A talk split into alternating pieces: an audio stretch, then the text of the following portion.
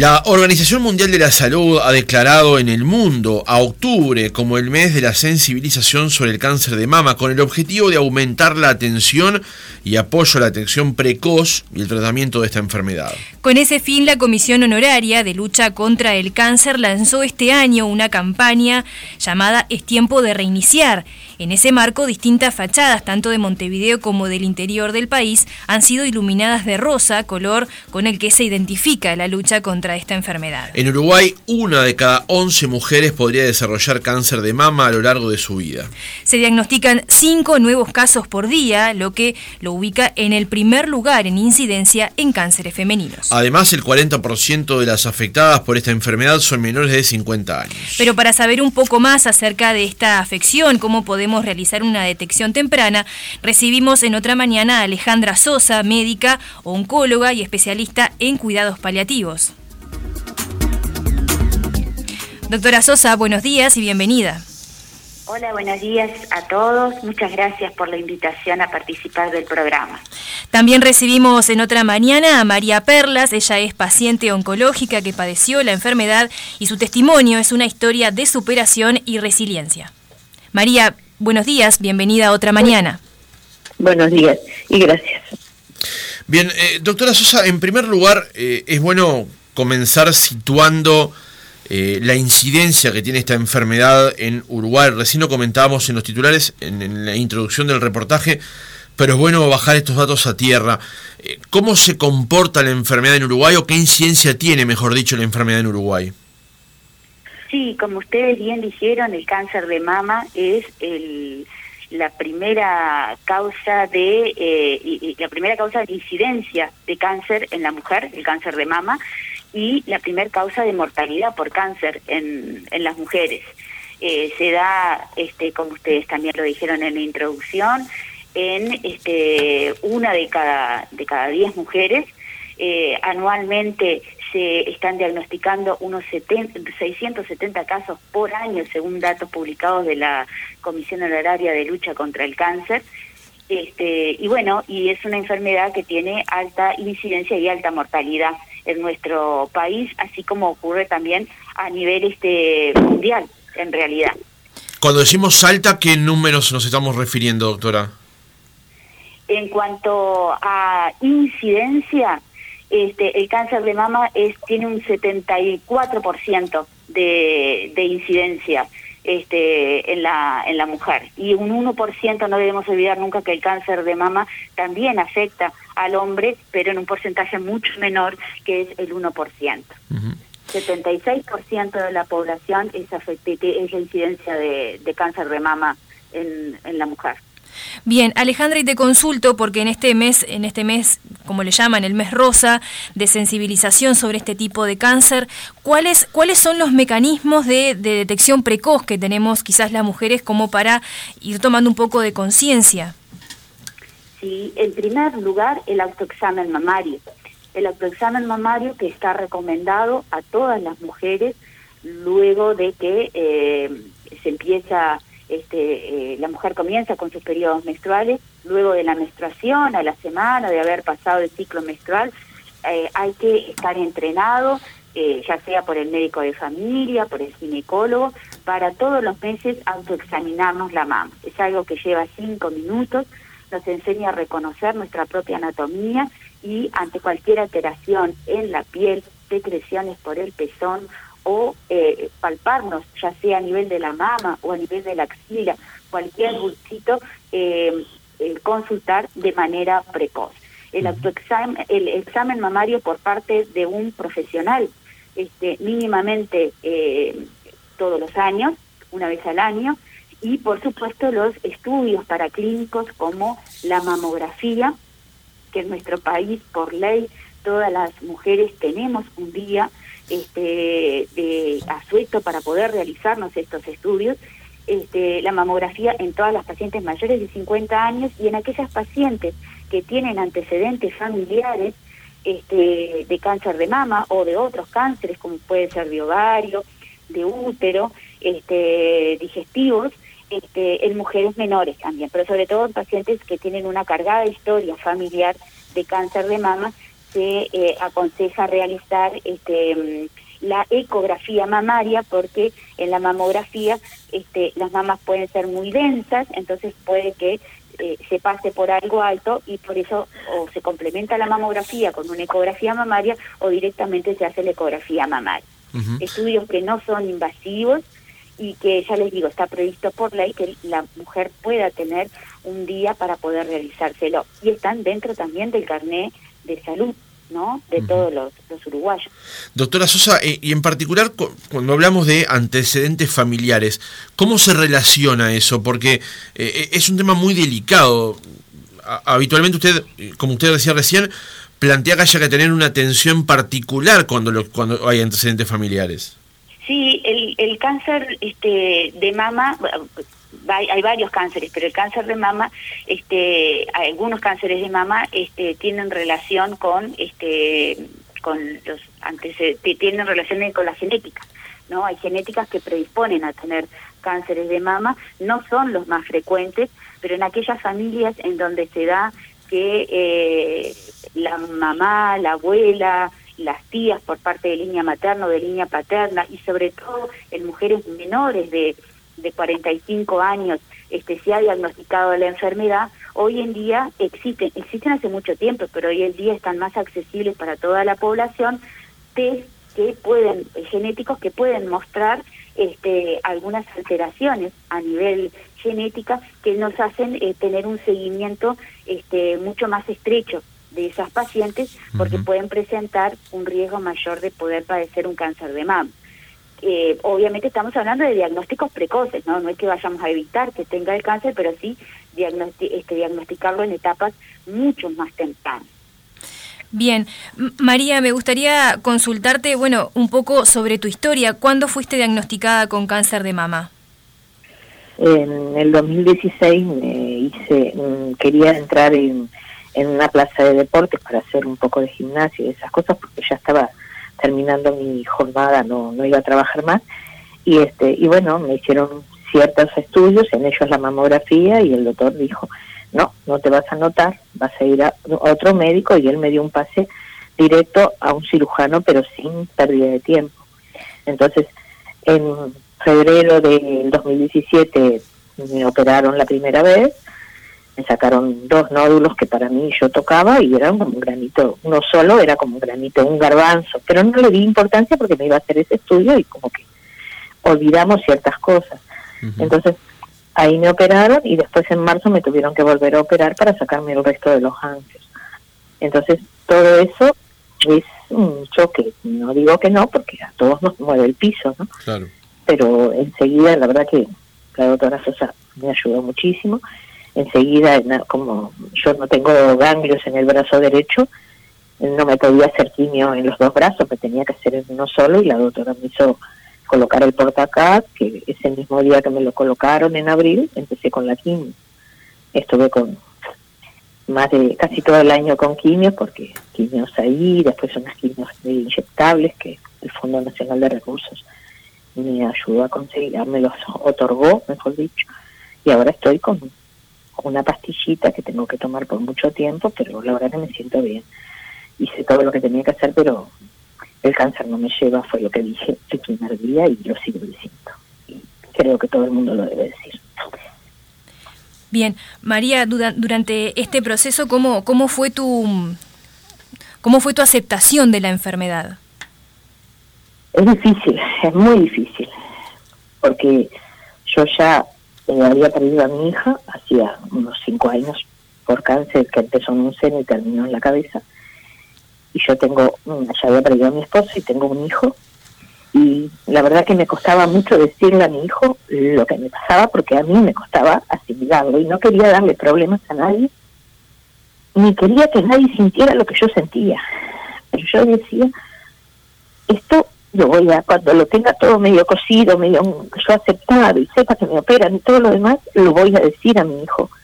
Porque no quería que sufriera lo que yo estaba sufriendo y lo que ya habíamos sufrido con la pérdida de mi hija. Así que es muy difícil, pero no es imposible. No es imposible. Simplemente uno tiene que quererse un poquito y querer lo que tiene al lado, ya sea hijo, esposo, no sé, lo que sea. pero hay que cuidarse, porque si no nos cuidamos una mismo, no lo cuida nadie. Y es fácil detectar eso. Y cuando se agarra tiempo, es mucho más fácil. Es más difícil cuando nos dejamos estar y nos dejamos pasar, y porque nos sentimos mal no decimos nada. Eso es más difícil. El, testimonio de, de María por duro que es, eh, enriquece justamente la posibilidad de, transmitir el mensaje, que es lo que como medio y como servicio público debemos hacer. Y justamente sobre eso último que decía María, doctora Sosa, quería retomar con usted para consultarle cuál es la incidencia que puede tener en el desarrollo de la enfermedad su detección temprana. Es sumamente importante, como lo refiere este, María, que es una este, una mujer que ha pasado, como ella les contó, el momento terrible de haber perdido una hija por la misma patología, por un cáncer de mama, a quien tuve el gusto de conocer, este, y la importancia es esa, ¿no? Es la, detección precoz, es una diferencia abismal lo que puede hacer. Eh, eh, María fue diagnosticada en forma temprana, este, se hizo los estudios, se realizó quimioterapia y anticuerpos monoclonales, como ella les explicó, estuvo 18 ciclos de tratamiento intravenoso. 18. Este, y luego siguió con el tratamiento hormonal.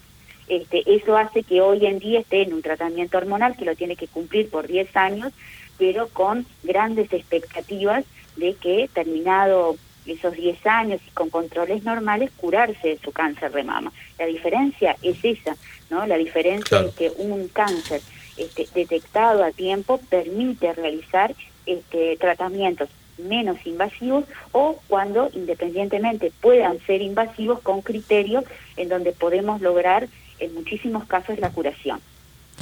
Y lamentablemente hoy en día seguimos teniendo, y eso es una realidad a pesar de todos los métodos de screening para poder detectar enfermedad de tiempo, continuamos, como, como dijo María, muchas veces por, este, por vergüenza de consultar, por, por, por no preocupar a nuestros seres queridos, este, seguimos viendo este, cánceres de mama cada vez menos, pero lo seguimos viendo y nuestro objetivo tiene que ser no volver a ver más este, cánceres de mama muy avanzados, este, en donde hay tratamientos, pero con criterios paliativos, en donde no se logra la curación.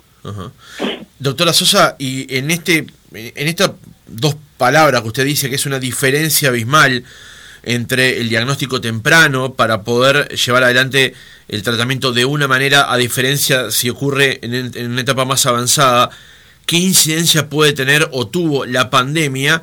donde en el año 2020 y 2021 el acceso a la salud por las restricciones que había fue más difícil.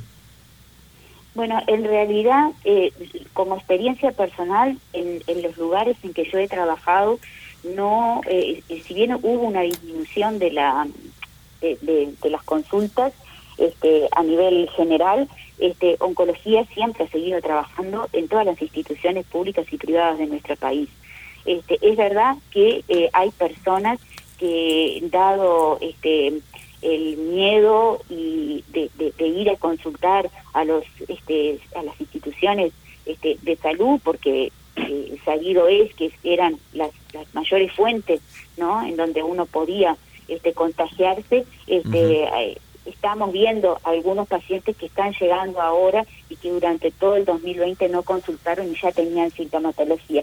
Hoy en día eh, no creo que se pueda hacer un análisis actualmente, no, puede, no se puede hacer un análisis porque estamos muy cercanos a la fecha. Sin duda debe haber impactado este y la profesora doctora Lucía Delgado en las conferencias de invierno que se realizaron este hace muy poco tiempo mostró que bueno que seguramente vamos a tener a lo largo de este año y del año que viene pacientes que, bueno, que ya sea por cáncer de mama o por otros cánceres, no consultaron en forma oportuna por miedo a, este, a, poder contagiarse en algún centro de salud este, el, COVID o este, junto con el miedo a consultar también, ¿no?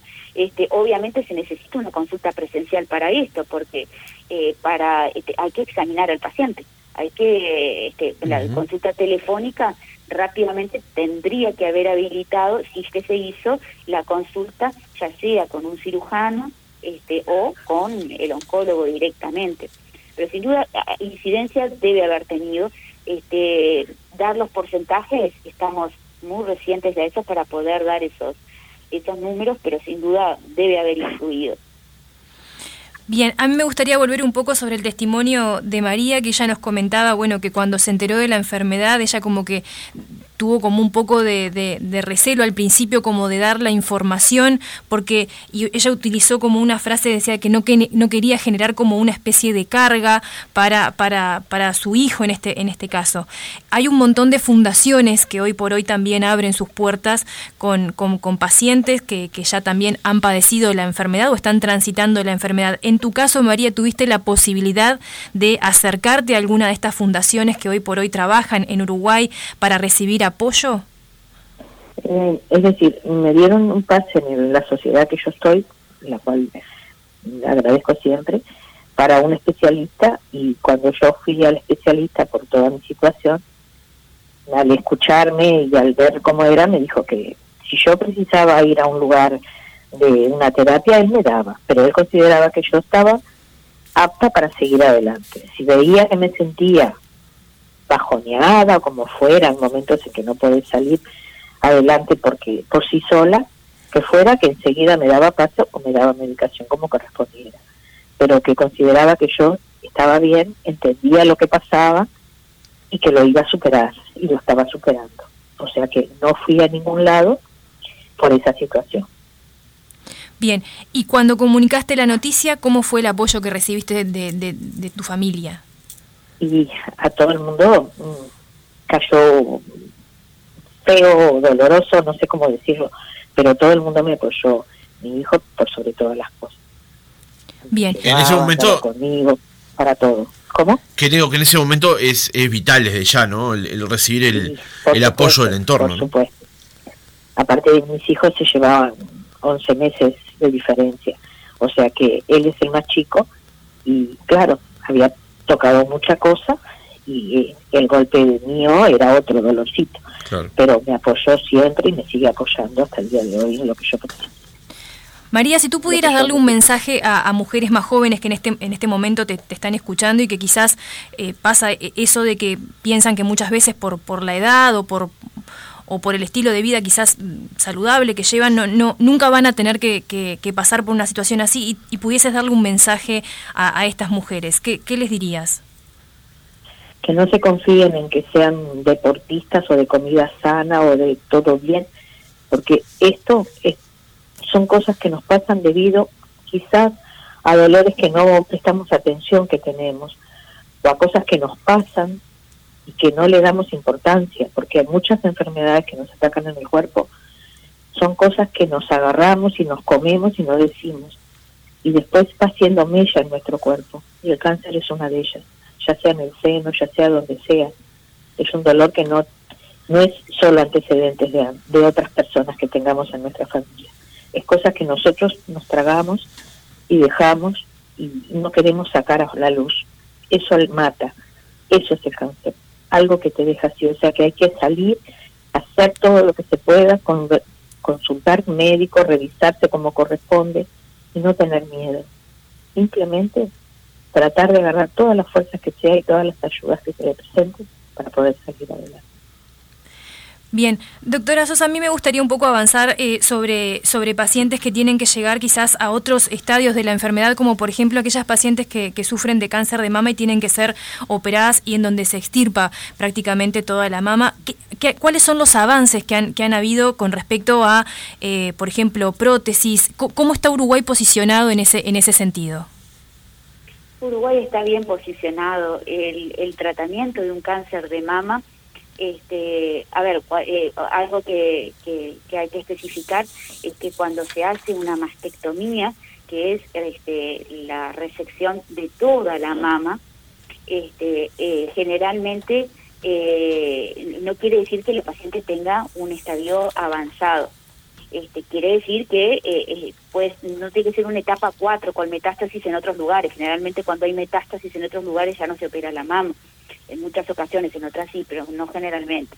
este, eh, el tratamiento del cáncer de mama, cuando se tiene que hacer una mastectomía, o sea, la resección de toda la mama, y se hace una linfadenectomía, también se sacan los ganglios de la axila, este, genera, tendría que terminar con la colocación de una prótesis mamaria para este, permitir que la imagen corporal de la mujer este, sea completada. Este, se hace, este, en la mayoría de los casos eso este, se, se, realiza, hay que pasar un tiempo, depende de, este, de los tratamientos que haya recibido, quimioterapia, radioterapia, hay que, a veces hay que esperar un tiempo para colocar la prótesis y otras veces en, en, estadios tempranos se coloca incluso la prótesis en el mismo acto operatorio en el que se, en el que se reseca este, la mama. Pero el tratamiento de cáncer de mama se ha completado una vez que se eh, vuelve a colocar una prótesis para que la mujer eh, vea restaurada su imagen corporal, sin duda. Doctora Sosa, eh, lo contaba recién cuando ella recibió su diagnóstico y comenzó con todo el tratamiento, eh, que podría haber recibido, si ella lo hubiese deseado, asistencia emocional, llamémosle psicológica, de parte de su prestador de salud. ¿Eso es opcional?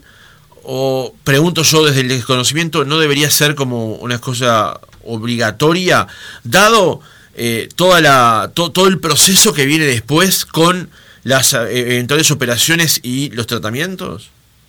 No, obligatorio no es, obligatorio no, no es, o sea... no, no, no, sabemos que no es, es si es posible. aceptarlo o no. En la mayoría de las instituciones de salud este, eh, existe un psicólogo que este, en el caso de la institución en donde atendemos a, a María existe este, una psicóloga este, que específicamente trabaja con pacientes oncológicos. Este, eh, debe existir la prestación. La prestación sí creo que tendría que ser obligatoria este, de que todas las instituciones de salud tendrían que contar con un referente en salud mental para apoyar al paciente este, no solamente desde el punto de vista psicológico, sino como emocional, porque como bien les contó María, ella pasó este, ya con su, con su hija muy jovencita con la enfermedad y, que falleció por la enfermedad, por lo tanto son este, eh, cosas muy fuertes para atravesarlo. Este, hay, hay personas que lo necesitan y hay otras que no. Sí, creo que tendría que ser en el 100% de las instituciones de salud que tendríamos que contar con el apoyo terapéutico de un profesional en salud mental para que ayude desde el punto de vista psicológico, emocional, a las pacientes en el camino de el diagnóstico, la aceptación del diagnóstico, el ayudar a pasar los tratamientos. Este, obviamente eso queda determinado al, principio de autodeterminación y a la autonomía del paciente que elija este, aceptar o no esa, esa, este, esa interconsulta. Pero entiendo, pregunto esto desde la ignorancia, doctora. ¿Está bien que es supeditado al paciente? Todo queda supeditado al paciente. Si el paciente, el paciente es el que, el, el, paciente cuando concurre a un especialista o un médico va por un consejo. En el caso de oncología va por el consejo del oncólogo que está especializado en esa enfermedad. Si María hubiera, este, eh, en ese momento en que se le transmite cuáles son los eh, tratamientos que al día de hoy este, están este, protocolizados para la etapa de su enfermedad y hubiera escogido no realizarse ningún tratamiento, este, como hay pacientes que lo han hecho porque, por ejemplo, no quieren hacerse quimioterapia o no quieren, este, eh, la indicación es la mastectomía, o sea, la resección de toda la mama y no desean hacerlo, el paciente es en definitiva el que decide sobre su propio este organismo, bien informado, ¿no?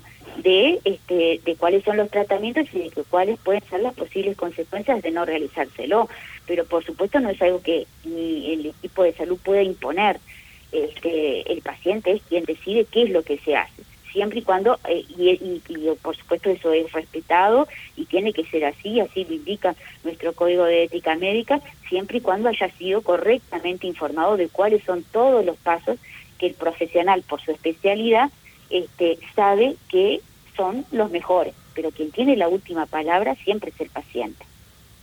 Bien, Alejandra, a mí me gustaría consultarte sobre el tema de eh, la lactancia materna. Es, eh, ¿Cuánto incide en, en, en, la disminución del riesgo a, ser portador de un cáncer de mama la, lactancia materna? Porque se hace como un hincapié en que muchas veces esto reduce la posibilidad de, de la enfermedad.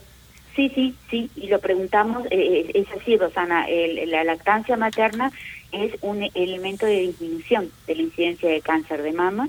Este, eh, lo preguntamos siempre en los antecedentes este, ginecobstétricos de la paciente, el haber tenido un inicio de la menstruación a etapas más tempranas, lo que se llama una menarca precoz, antes de los 12 años, también es un factor de, este, de pronóstico de mayor este, incidencia de cáncer de mama, la menopausia tardía, después de los 45, 48 años, este, la lactancia, el haber tenido una lactancia positiva en las dos mamas o eh, eh, en una mama este, puede este, eh, disminuir el riesgo. El uso de, hoy en día los anticonceptivos son este, son, diferentes, pero antes estaban este, basados específicamente en estrógenos y progestágenos, por lo tanto, altas incidencias durante mucho tiempo, altas este consumo de anticonceptivos orales basados pura y exclusivamente en estrógenos y progestágenos, también eran factor de riesgo. El uso de la terapia de reemplazo hormonal, una vez que la mujer este, ya tenía una menopausia y se indicaba también esas terapias antes eran basadas en estrógenos, por lo tanto también son factores de riesgo junto con los antecedentes familiares. Pero sí, la lactancia materna es un, es este, un elemento protector este, del cáncer de mama. Bien, a mí me gustaría consultarle a María ahora cómo es, cómo es eh, un día normal en su vida. Ayer cuando estábamos preparando esta nota, ella me contaba algo sobre la gimnasia. ¿Cómo es un día en, en, en tu vida, María, hoy actualmente? Eh, es decir, cuando pude empezar a hacer eh, gimnasia, yo no soy una persona muy ágil. Después que tuve la quimio, estuve mucho tiempo quieta ese año me ayudó a que el cuerpo quedara más quieto de lo normal y tuviera menos. Yo trabajaba 12 horas todos los días. Después ya la cosa cambió y mi cuerpo quedó más duro. Bueno, entonces yo mm, cuando conseguí eso, hago gimnasia y hidro en la plaza durante dos veces en la semana, ahora con la pandemia, antes era tres días, ahora son dos, y para mí eso es fundamental. Yo vivo muy lejos y las distancias son lejanas, entonces para mí es muy lindo y es muy bueno y te relacionas con gente claro. de distintas maneras y si no, estando en mi casa, me gusta tejer o me gusta hacer esas cosas como para estar entretenida. O sea que mi jornada y a lo que vivo sola es bastante rutinaria, pero dos veces a la semana para mí es maravilloso hacer eso que hago o juntarme con unas amigas que nos entretenemos bastante bien de la gimnasia y salimos a la casa de una, comemos, charlamos, jugamos a, un, juego de mesa y nos, nos distraemos, porque la verdad que cuando uno está solo las cosas cambian, no es lo mismo. María, ¿esta actividad física te fue indicada también como parte de, tu proceso de, tratamiento o fue algo que decidiste hacer de manera voluntaria justamente para tener como esta contención de, poder vincularte con, gente y, así como de alguna manera estar, estar menos tiempo sola? No, no, fui yo porque yo lo quería hacer de antes de la operación. Antes de que se me diagnosticara quería hacer. Por lo menos para estar activa de alguna manera. Y eso es muy bueno para todo el mundo porque te ayuda. No impide que tengas el cáncer. Simplemente te ayuda a que estés con más con actividades y con un entretenimiento y no pensando cosas que no que no son correctas cuando uno está enfermo. Bien, Alejandra, ese tipo de actividades como los que hace María eh, son apoyadas fuertemente por los por los equipos de, oncólogos, es decir, recomiendan ustedes que, las personas que están pasando por un proceso quizás de quimioterapia o ya pasaron un proceso de quimioterapia puedan de alguna manera eh, reanudar o tratar de eh, activar lo que era su vida antes de la enfermedad. Sí, por supuesto.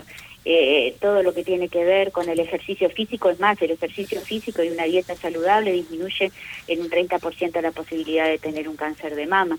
Este, eh, pero independientemente en pacientes que ya han, tienen diagnóstico de cáncer de mama, se estén realizando tratamiento o hayan, eh, o, como María en este momento que está en un tratamiento, que es una pastilla que tiene que tomar todos los días, es un tratamiento este, hormonal, este, es recomendado el, el, hacer ejercicio este, adaptado cada uno a, a, las circunstancias que cada uno pueda hacer, tener una alimentación este, saludable, no consumir alcohol, ni que hablar el tabaquismo, este, que afortunadamente con las medidas tomadas este, en los últimos 15 años este, ha disminuido este, y mucho la incidencia de las enfermedades, no solamente oncológicas, sino cardiovasculares, este, y el, lo fundamental que es el relacionamiento con otras personas, el, sentirse acompañado. Este, María es una excelente cocinera, aparte de que teje muy bien, y, y yo soy testigo de que cocina rico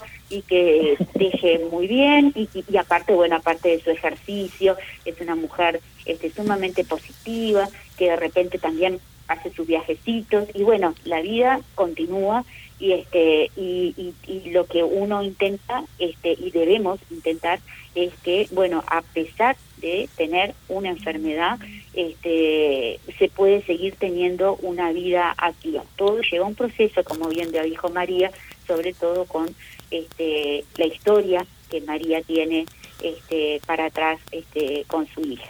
Alejandra, una, una, una última consulta. ¿El paciente oncológico es ¿Es en algún momento dado de alta o el paciente oncológico va a permanecer durante toda su vida con controles eh, periódicos, quizás si la enfermedad está controlada, más distanciados en el tiempo, o un paciente que, padeció un cáncer finalmente puede eh, eh, ser dado de alta y no volver a consultar? No, el, el, el, paciente oncológico, y yo se los repito mucho a mis pacientes, este paciente oncológico tiene una alta oncológica a los cinco años de los controles totalmente normales. Este, eso está protocolizado, eh, es estándar a nivel mundial. Los primeros dos años este, que se diagnostican un cáncer, se esté en tratamiento o no se esté en tratamiento, los controles son trimestrales o cuatrimestrales. El tercer y el cuarto año se hacen semestralmente y a partir de los cinco años los controles son anuales este, esto cada oncólogo lo, lo, lo, va este, habituando a su práctica diaria como mejor lo parece, pero eso es lo estándar.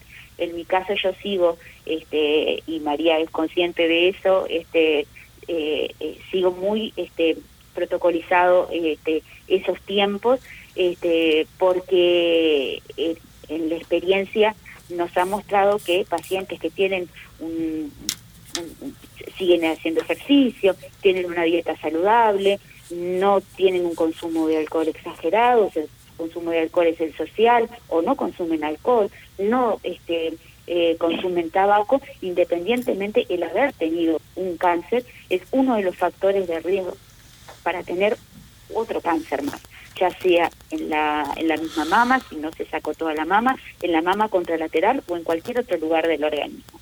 Entonces, los controles son permanentes. Una vez al año, después de cinco años, es, este, es de continuo. Este, pero a partir de los cinco años de los controles normales se da lo que nosotros llamamos alta oncológica. No quiere decir que el paciente se olvide de que tuvo un cáncer y no se controle nunca más. Una vez al año es necesario este, tanto la, la, la consulta como los exámenes paraclínicos correspondientes.